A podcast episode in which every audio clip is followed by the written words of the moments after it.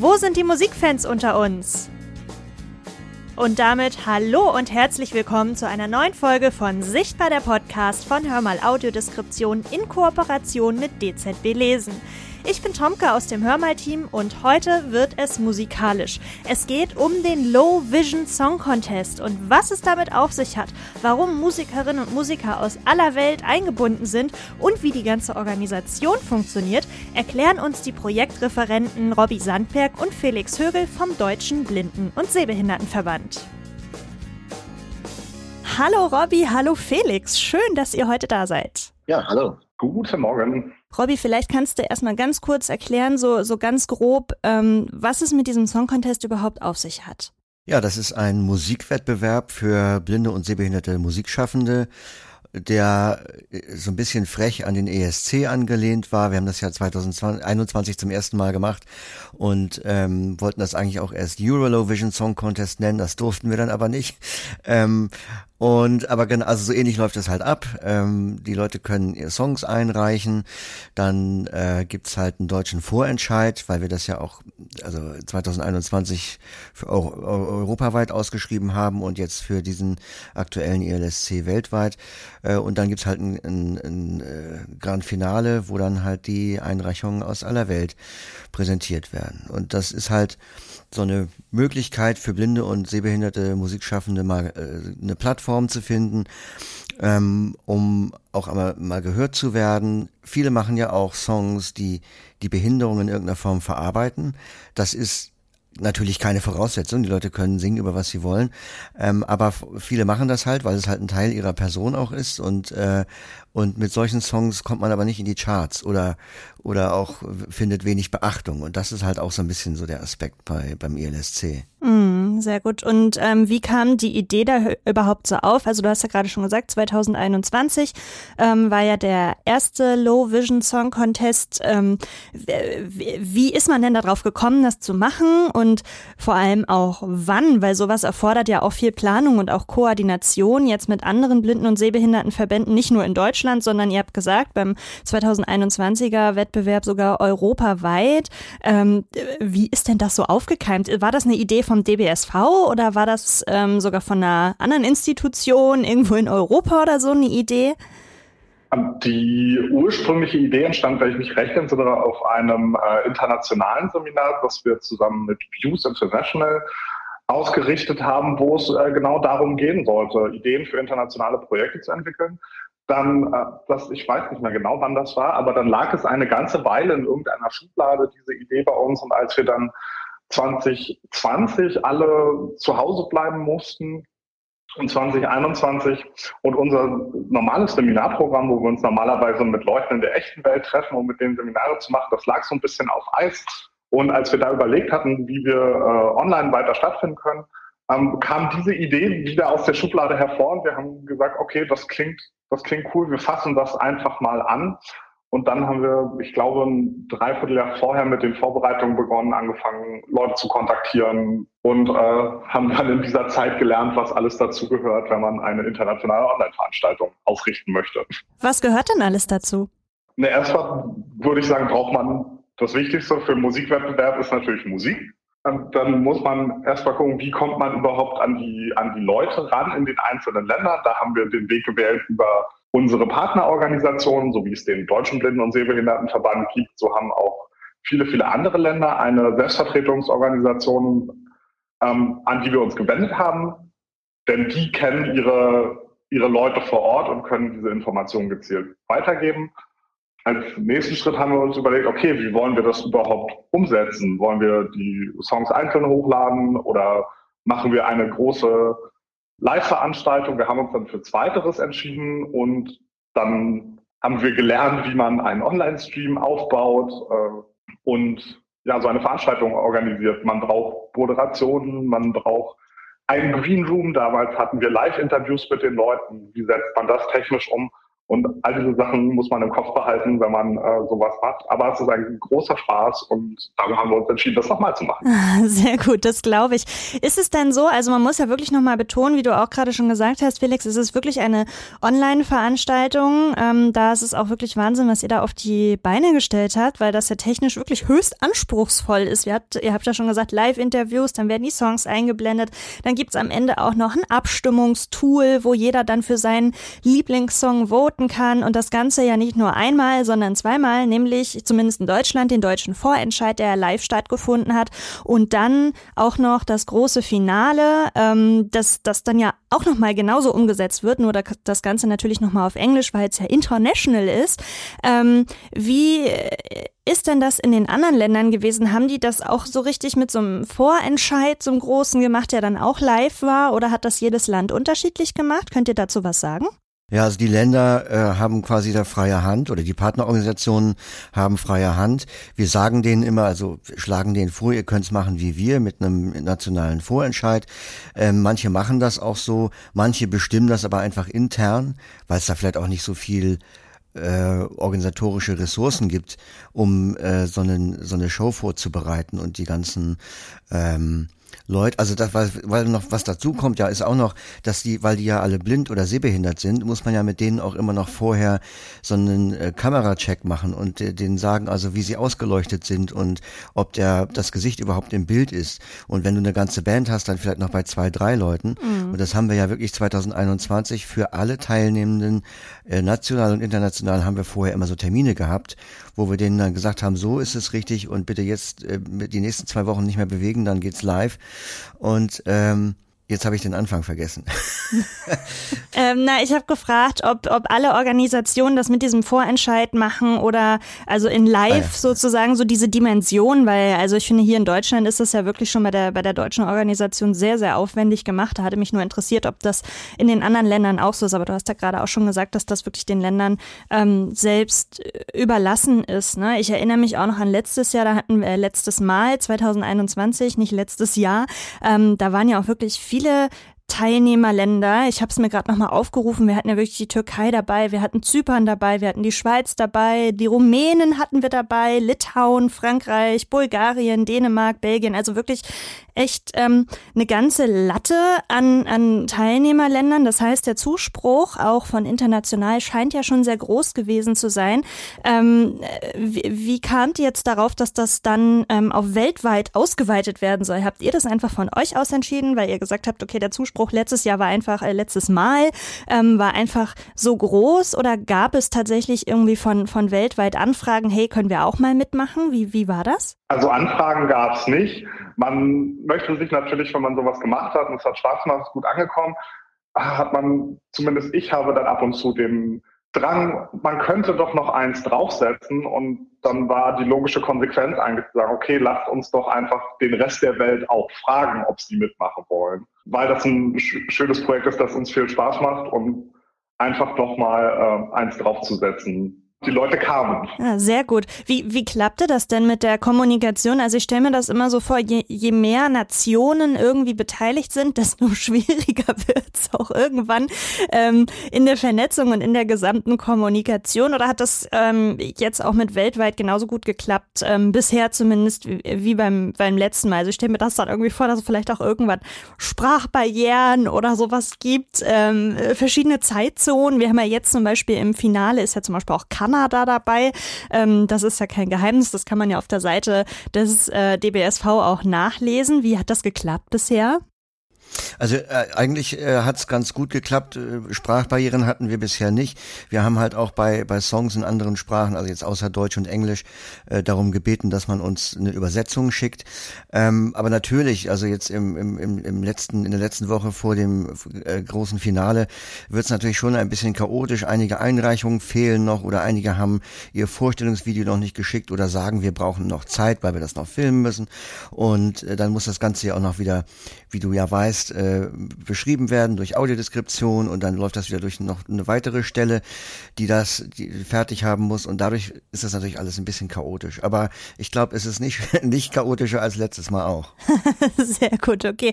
Und ich glaube, das ist, wird bei jedem Contest so sein, egal ob es jetzt der Low Vision Song Contest ist oder der Eurovision Song Contest, das wird überall ähnlich sein, dass es doch hinter den Kulissen etwas chaotischer wird und wenn dann die Veranstaltung da ist, dann ist auch alles gut, dann atmet man danach nochmal richtig schön durch, alles fällt von einem ab. Ähm, genau, und du hast es schon angesprochen, klar, die, die Beschreibungen müssen natürlich auch da sein, ähm, die dürfen wir von Hör mal Audiodeskription glücklicherweise ähm, wieder machen, da freuen wir uns sehr drüber, wieder Teil des Low Vision Song Contests zu sein und das Ganze läuft tatsächlich so ab, dass wir eine Beschreibung von den Videos oder von den Fotos, je nachdem, die Künstlerinnen und Künstler, die reichen ja da ganz unterschiedliche Sachen ein. Manchmal gibt es ja wirklich aufwendig produzierte Musikvideos, manchmal ähm, gibt es eine Audio, da wird dann ein schönes Foto zu eingeblendet und das Ganze wird dann ähm, beschrieben. Da kommt dann erst die Selbstvorstellung der Künstlerinnen und Künstler, dann kommt eine kleine Beschreibung und dann kommt der Song. Und ähm, das wiederholt sich dann natürlich mit jeder Künstlerin und jedem Künstler. Und ich habe mich jetzt aber noch gefragt, was sind denn die Voraussetzungen, unter denen man sich da ähm, bewerben kann? Also da muss man ja sicherlich irgendwie Auflagen in Anführungszeichen erfüllen, wenn man jetzt Künstlerin oder Künstler ist und ähm, da mitmachen will. Also wahrscheinlich muss man schon mal irgendwie eine Form von, von Sehbehinderung haben, richtig? Genau, also wir haben unsere Teilnahmekriterien so gesetzt, dass möglichst viele Leute an unserem Wettbewerb teilnehmen können. Du hast recht, äh, Sehbehinderung ist eine der Voraussetzungen. Aber auch wenn du mit einer Band antrittst, muss nicht die ganze Band blind oder sehbehindert sein. Es muss mindestens ein Musiker, eine Musikerin blind oder sehbehindert sein und an der Schaffung des Textes sollte auch eine Person mit Seheinschränkung beteiligt worden sein. Das ähm, zum Sehen, dann haben wir schon gehört, bei der Erstellung des Textes, unsere Songs, die eingereicht werden, sollten alle einen Text haben und sie sollten nicht länger als vier Minuten sein. Und das sind eigentlich die grundlegenden Voraussetzungen, die wir gesetzt haben. Wir haben uns überlegt, nicht jeder hat großes Produktionsequipment zu Hause. Manche Leute fangen erst an, Musik zu machen. Irgendwas produzieren zu lassen ist furchtbar teuer. Das sind alles Barrieren, die wir nicht haben wollten. Wir wollten, dass die Leute kreativ werden und ihre Kunst bei uns vorstellen können, egal wo sie auf ihrer Reise als Musikerin stehen und darum eine recht kurze Liste von Voraussetzungen für die Teilnahme. Ähm, das finde ich nochmal einen wichtigen Punkt, äh, nochmal das zu unterstreichen. Also, dass wir nämlich nicht so großen Wert auf eine tolle Produktion legen. Natürlich ist das toll, wenn jemand, äh, wenn ein, ein Song gut produziert ist und sicherlich würde man auch ab irgendeinem Punkt sagen, das klingt so schlecht, das können wir nicht nehmen. Aber generell äh, ist das nicht so ein großes Kriterium. Also zum Beispiel letztes Jahr der Song von Polen, ähm, wiederum nicht letztes Jahr, sondern 2021, der Song von Polen. Das war einfach mit einem Handy aufgenommen. Der Text war relativ schwer zu verstehen, ähm, aber es war halt ein, ein, ein Song, der in Polen äh, Nummer eins gemacht hat, also im, bei, den, bei dem dortigen Vorentscheid und ja auch im, äh, im großen Finale ziemlich weit gekommen ja, ist. Ja, der war toll, der Song. Ein schöner Song war und mhm. ähm, deshalb möchten wir halt nicht so sehr Wert darauf legen, dass die Leute jetzt eine geleckte Produktion abliefern, sondern Hauptsache das Material ist gut gut. Mm, mm. Und äh, es muss es muss auch ein eigener Song sein, richtig? Also man kann jetzt nicht mit einem Cover von, weiß ich nicht, einem gefällt das Lied von von Beyoncé ganz toll oder sowas, das geht dann nicht. Also man muss schon ein eigenes Werk auch abliefern. Ja, und man kann auch nicht sagen, ich singe einen Song von Stevie Wonder, der ist ja blind. Äh, das geht nicht. Also das muss schon originales Material sein. Wie, wie war das denn so? Habt ihr ähm, gemerkt, dass die Bewerberzahlen sich erhöht haben im Vergleich zum letzten Jahr? Oder wie viele Bewerbungen generell habt ihr denn so national zumindest? Ihr könnt wahrscheinlich nicht für die anderen Blinden- und Sehbehindertenverbände sprechen weltweit, aber ähm, vielleicht mal so für Deutschland, um den Hörerinnen und Hörern von dem Podcast jetzt mal so ein Gefühl zu geben, wie viele Menschen da eigentlich allein für Deutschland teilnehmen wollen und sich bewerben wollen, um Deutschland zu vertreten im großen Finale. Also deutschlandweit hatten wir über 20 20 Bewerbungen. Mhm. Ich glaube 24, 25, irgendwas in dem Dreh. Und das äh, war im Vergleich zum letzten Mal eine größere Zahl, möchte ich behaupten. Mm, super. Manche ähm, waren ja auch alte Bekannte tatsächlich, die sich letztes Mal schon beworben hatten, aber es waren ja auch viele neue Bewerbungen dabei. Das hat mich persönlich tatsächlich auch sehr gefreut, dass sich da so viele Menschen ermutigt gefühlt haben, dann ähm, ja was einzureichen. Ähm, und meine Frage wäre jetzt noch, wie sind denn so generell bei euch die Aufgaben verteilt oder beziehungsweise wie, wie viele Menschen arbeiten denn da so im Hintergrund mit? Ich glaube, das ist für die Leute nämlich auch nochmal so ganz interessant, so ein kleiner Blick hinter die Kulissen. Wie viele seid ihr denn da im Team jetzt? Also unser Team, das aktiv an diesem Projekt arbeitet, besteht aus vier Leuten. Das sind einmal Robby und Lea, die die Moderation machen und ganz viel von der Teilnehmerkommunikation übernehmen. Dann haben wir unseren Chef Rainer, ich sage mal unser Executive Producer, der auf alles so ein bisschen ein Auge hat, alles so ein bisschen zusammenhält, sich während der Show um die Teilnehmenden kümmert, den Stream mitverfolgt und sagt, was funktioniert, was nicht funktioniert. Und äh, als letztes als vierte Person im Bunde bin ich dann dabei und ich sitze an den Reglern und kümmere mich, dass Bild und Ton da ankommen, wo sie hingehören. 2021 gab es ja die erste Ausgabe des Low Vision Song Contest, jetzt 2023 quasi Low Vision Song Contest 2.0. Ähm, das erste Mal war europaweit, jetzt weltweit. Gibt's noch andere Unterschiede, die ihr zum ersten Mal irgendwie festgestellt habt? Ja, für mich ist der ganz große Unterschied, dass wir 2021 alle übers Land verstreut waren. Also es war ja Lockdown und das war ja auch der Grund, weswegen wir es online gemacht haben. Ähm, aber wir waren halt alle bei sich, bei uns zu, äh, zu Hause, jeder bei sich und ich saß halt auch in meinem äh, stillen Kämmerlein. Wir haben vorher noch einen Kameracheck gemacht, ähm, weil ich ja auch vollblind bin und dann hat sich während der Live-Show rausgestellt, dass bei mir die Beleuchtung immer schlechter geworden ist, ich irgendwann kaum noch zu sehen war. Das war aber halt nicht zu ändern. Und ähm, dadurch, dass wir natürlich auch noch aufgeregt waren, weil es zum ersten Mal war und aber auch weil wir eben halt so verstreut saßen, war die Präsentation so ein bisschen steif. Ähm, und das hat sich für mich diesmal, also beim deutschen Vorentscheid, ganz anders angefühlt. Da waren wir mehr ein Team. Wir haben das ja auch also zusammen aus dem Büro des DBSV gestreamt. Ähm, wir haben das zusammen vorbereitet. Ich habe da auf dem Boden gesessen und Moltonbahn geschnitten. Lea und Felix haben sie aufgehängt. Wir haben uns die Technik zurechtgerückt und eingestellt. Und das war, da war mehr so ein Team Spirit zu äh, spüren, der finde ich in der Präsentation auch ähm, diesmal deutlich rüberkam. Also das ist schon ein ganz anderer Schnack. Okay, und ähm, jetzt könnt ihr noch mal so ein bisschen zum Abschluss des Podcasts bisschen die Werbetrommel rühren. Ähm, ihr könnt ja mal erzählen, wann wird das Finale jetzt übertragen und wo vor allem? Wie, wie kann man das Ganze jetzt verfolgen? Also unser großes Finale startet am 12. Mai um 20 Uhr Abend. Am leichtesten zu finden sind wir über unseren YouTube-Kanal. Wir übertragen das Ganze live auf YouTube. Einfach in die Suchleiste mal DBSV Jugendclub eingeben. Dann landet ihr direkt auf unserem Kanal und da sollte dann um 20 Uhr das erste Video, das euch angezeigt wird, unser Live-Video sein. Da einfach draufklicken und schon seid ihr dabei und könnt euch nicht nur alle Songs anhören, sondern auch abends für euren Favoriten abstimmen, wenn wir alle Songs gehört haben. Ja, wunderbar. Da gibt's dann einen schönen Voting-Link und dann könnt ihr euren Favoriten anklicken. Habt ihr denn Favoriten? Natürlich nicht, was denn für eine Frage. also ich dachte, doch, also ja, ich, ich frag ich, mal so schon, ganz also frech. Natürlich, da kommt man ja gar nicht drum rum. Aber ich werde vor dem äh, Finale nicht sagen, wer, welcher das ist.